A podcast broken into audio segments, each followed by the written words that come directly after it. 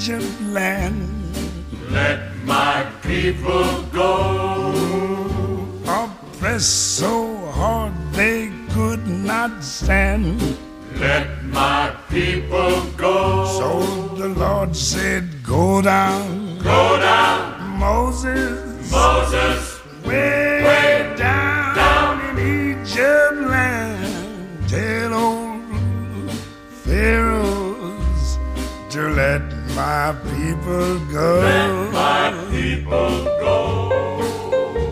Chers frères et sœurs, bonjour à vous tous. Aujourd'hui encore, nous écoutons une parole d'espérance du Seigneur qui peu à peu nous guérit, peu à peu nous conduit vers la sainteté. Alors, on écoute l'évangile de Jean au chapitre 5, de 1 jusqu'à 16. Après cela, il y eut une fête des Juifs et Jésus monta à Jérusalem. Or, il existe à Jérusalem, près de la probatique, une piscine qui s'appelle en hébreu Bethesda et qui a cinq portiques. Sous ces portiques gisait une multitude d'infirmes, aveugles, boiteux, impotents, qui attendaient le bouillonnement de l'eau, car l'ange du Seigneur descendait par moments dans la piscine et agitait l'eau. Le premier alors à y entrer, après que l'eau avait été agitée, se trouvait guéri, quel que fût son mal. Il y avait là un homme qui était infirme depuis trente-huit ans. Jésus, le voyant étendu et apprenant qu'il était dans cet état depuis longtemps, déjà, lui dit, Veux-tu guérir? L'infirme lui répondit, Seigneur, je n'ai personne pour me jeter dans la piscine quand l'eau vient à être agitée, et le temps que j'y aille, un autre descend avant moi. Jésus lui dit, Lève-toi, prends ton grabat et marche. Et aussitôt l'homme fut guéri. Il prit son grabat et il marchait. Or c'était le sabbat ce jour-là. Les Juifs dirent donc à celui qui venait d'être guéri, C'est le sabbat, il n'était pas permis de porter ton grabat. Il leur répondit, Celui qui m'a guéri m'a dit, Prends ton grabat et marche. Ils lui demandèrent, Quel est l'homme qui t'a dit, Prends ton grabat et marche? Mais celui qui avait été guéri ne savait pas qui c'était. Jésus, en effet, avait disparu, car il y avait foule en ce lieu. Après cela, Jésus le rencontre dans le temple et lui dit, Te voilà guéri, ne pêche plus, de peur qu'il ne t'arrive pire encore. L'homme s'en fut révélé aux Juifs que c'était Jésus qui l'avait guéri. C'est pourquoi les, Ju- les Juifs persécutaient Jésus, parce qu'il faisait ces choses-là le jour du sabbat. Acclamons la parole de Dieu, louange à toi, Seigneur Jésus. Alors, comme on l'a dit aussi dans des épisodes précédents, Jésus va faire ici un autre signe, et on dit que Jésus monte à Jérusalem euh, pour une fête. Euh, on ne sait pas trop de quelle fête s'agit, euh, mais on sait que les Juifs devaient monter à Jérusalem pour la Pentecôte, pour la fête de la Pâque et pour la fête de Sukkot, une fête qui rappelait l'exode, le voyage du peuple d'Israël pendant son exode dans le désert. Alors Jésus monte à Jérusalem et on parle de euh, une piscine. Une piscine, moi je lis la version de la traduction de la Bible de Jérusalem, qui on dit près de la probatique, d'autres traductions disent qui est proche de la porte euh, des brebis, qui s'appelle en hébreu Bethesda et qui a cinq portiques. Alors, selon certaines sources historiques, cette piscine, qui était proche de la porte des brebis, servait justement à laver, à purifier les agneaux qui ensuite devaient être offerts en sacrifice dans le temple. C'était un lieu qui était très proche du temple, et c'est pour cela que beaucoup d'infirmes, de paralysés, comme on le dit dans le texte, euh, gisaient dans cette proche de, cette piscine, parce que aux infirmes, aux paralysés, aux boiteux était aussi interdite l'entrée dans le temple.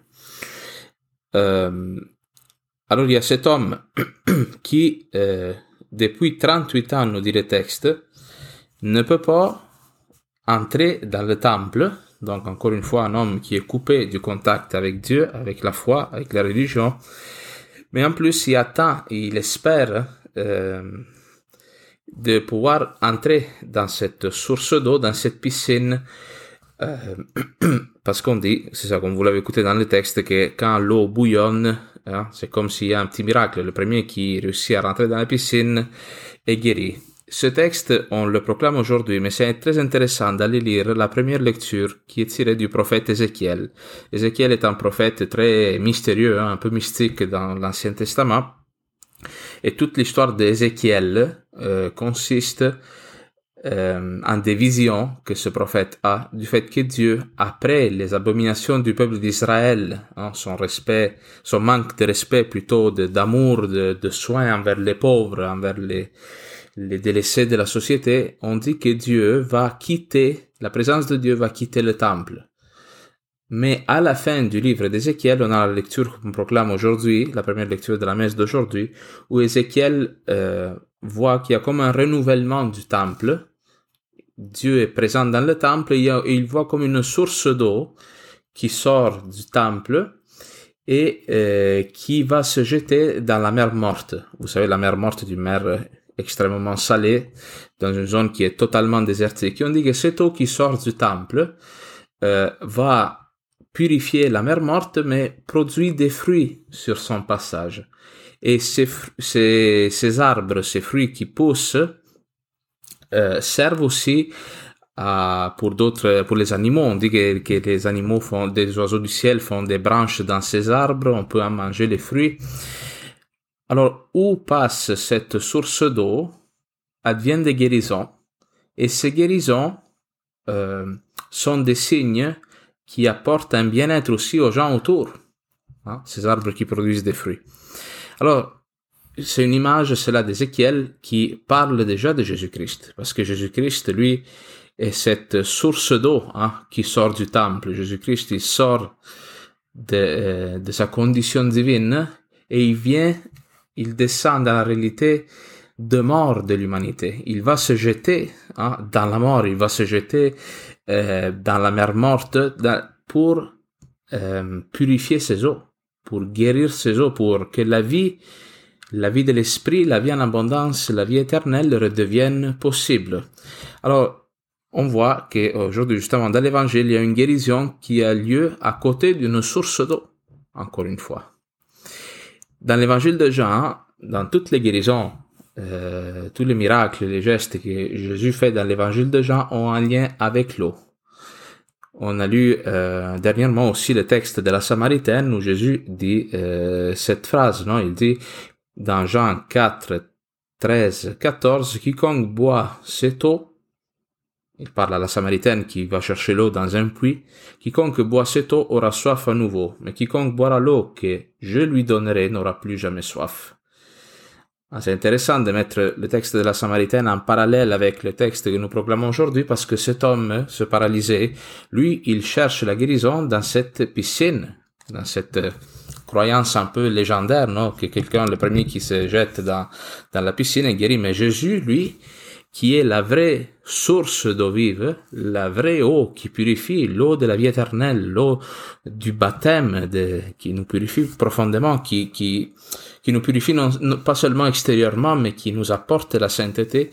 Jésus, lui, sort du temple et il va rejoindre cet homme dans sa mort, cet homme qui est paralysé depuis 38 ans, 38 ans c'est la durée exacte du parcours du peuple d'Israël dans le désert. Nous, on arrondit, on dit que c'est 40 ans, mais si vous allez dans Deutéronome, chapitre 2, verset 14, on dit que le peuple, il a cheminé, il a marché euh, dans, le, dans le désert entre l'Égypte et la Terre Sainte pendant 38 ans. Alors, cet homme est un homme qui, pendant 38 ans, il a euh, vécu cette amertume, cette sécheresse, cette tristesse, cette difficulté dans la vie que le peuple d'Israël a expérimenté pendant sa sortie d'Égypte, non? Toute, toute forme d'épreuve que le peuple ont vécu. Jésus s'approche de cet homme et lui pose cette question qui peut nous surprendre un peu. Veux-tu guérir? Ça peut sembler comme une question un peu, à la limite, ça peut sembler quasiment un manque de respect, non? Voir un homme qui, désespéré, qui est esclave de sa souffrance, lui poser la question comme veux-tu guérir? Mais bien sûr qu'il veut guérir, non? Mais cette question n'est pas une provocation parce que euh, c'est une question qui est très profonde, qui est très existentielle parce que après tout ce temps-là, et des fois c'est le cas pour nous aussi, nous on peut à un moment donné s'habituer au mal, s'habituer à notre souffrance, s'habituer à avoir une vie hein, qui est correcte où on est ni trop malheureux, ni trop, on est ni bien. Hein, on essaye, des fois on peut tomber dans cette attitude-là d'essayer de, vivre au mieux que nous pouvons, mais en sachant que le bonheur, la sainteté, l'amour vrai, c'est des idéaux que dans le fond nous ne pourrons euh, pas expérimenter vraiment pendant notre vie. Surtout dans ce temps de Covid, on, est, tous découragés de la Covid, etc. Des fois, on pense qu'on s'en sortira jamais, ou je sais pas. Mais cela est vrai aussi pour notre réalité intérieure, pour notre cœur. Quand tu es pris dans des péchés récurrents ou dans des situations qui, de souffrance qui durent depuis des années, non? Moment donné, tu peux arriver à manquer d'espérance et même à ne plus désirer la guérison, à ne plus désirer de changer mais euh, c'est ça, trouver comme une espèce d'espace confortable dans cette souffrance-là qui sera là et, et ne plus espérer en rien, hein, ne plus espérer en relation humaine, ne plus espérer en Dieu non plus. Et c'est intéressant que cet homme ne répond à la question de Jésus, il ne répond ni oui ni non. Veux-tu guérir? Qu'est-ce qu'il répond? Seigneur, je n'ai personne pour me jeter dans la piscine quand l'eau vient à être agitée. Et tant que j'y aille, un autre descend avant moi. Hein, cet homme, il est pris dans sa souffrance, mais en plus, il est pris dans son victimisme. Il est un peu victime. Hein. Il n'y a personne pour lui, personne. Et cet homme, dans le fond, cherche un sauveur, quelqu'un qui le sauve de sa condition. Et Jésus lui dit, lève-toi, prends ton grabat et marche. Lève-toi, lève-toi. La position de quelqu'un debout, hein, c'est la position d'un homme ressuscité. Des fois, on parle même de la résurrection de Jésus en disant il se releva de la mort, il se relève de la mort. Non? Et cet homme, il est appelé à se relever, à quitter sa condition d'homme écrasé contre le sol, écrasé par sa souffrance. Mais pas seulement cela. Jésus lui dit, prends ton grabat et marche. Mais cet homme, je veux dire, il a été guéri. Pourquoi il a besoin de prendre son grabat et de marcher? On peut s'imaginer comment cet homme il a dû réagir en voyant que ses jambes fonctionnaient. Il a dû prendre ses grabats et, le soulever avec joie. Il a dû le montrer à tout le monde. Ça, c'est ce que Jésus-Christ fait avec nous tous quand il nous dit Qui veut être mon disciple, qu'il prenne sa croix et qu'il me suive. Ce grabat qui été comme le symbole de la tristesse de l'enchaînement de cet homme à sa souffrance va être maintenant le moyen par lequel cet homme pourra proclamer la délivrance et la rencontre qu'il a vécue avec Dieu. Hein, quand le Seigneur nous guérit, il ne nous invite pas à oublier notre passé, à oublier notre histoire. Mais nous devons faire mémoire de notre histoire, de notre passé, pour être capables de discerner, de voir les passages du Seigneur qui a transformé notre vie d'une histoire peut-être de malédiction, d'une histoire de souffrance, à une histoire de résurrection. Ça, c'est ce que le peuple d'Israël doit faire pendant toute sa vie, toute son existence. Encore aujourd'hui, le peuple d'Israël, comme je le disais tantôt, dans la fête de Sukkot, par exemple, aussi dans la fête de la Pâque, il doit faire mémoire de l'exode. Mais pourquoi faire mémoire de l'esclavage? Parce que dans cet esclavage-là, Dieu s'est manifesté et s'est montré comme étant le Père du peuple d'Israël. Alors pour nous aussi, nous, quels, quels sont, qui ont été nos esclavages du passé duquel le Christ nous a sauvés, ou peut-être qui sont encore là présents aujourd'hui, mais qui sont les, les lieux où le Christ vient nous rencontrer.